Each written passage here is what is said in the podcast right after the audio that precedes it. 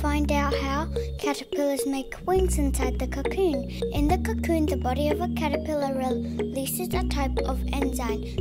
This enzyme dissolves the muscles and many organs of the caterpillar. If you cut open a cocoon at that time, the caterpillar soup will ooze out. However, the caterpillar is still kind of alive. What is amazing is that the enzyme does not dissolve the breathing tubes and nervous system of the caterpillar. Also, there's something called imaginal discs start working. Each disc becomes a body part of a butterfly. All of these parts join to connect a butterfly. This sounds more complex than building the Egyptian pyramids. If you have any question you would want to know, please leave a message. Don't forget to give this video a thumbs up.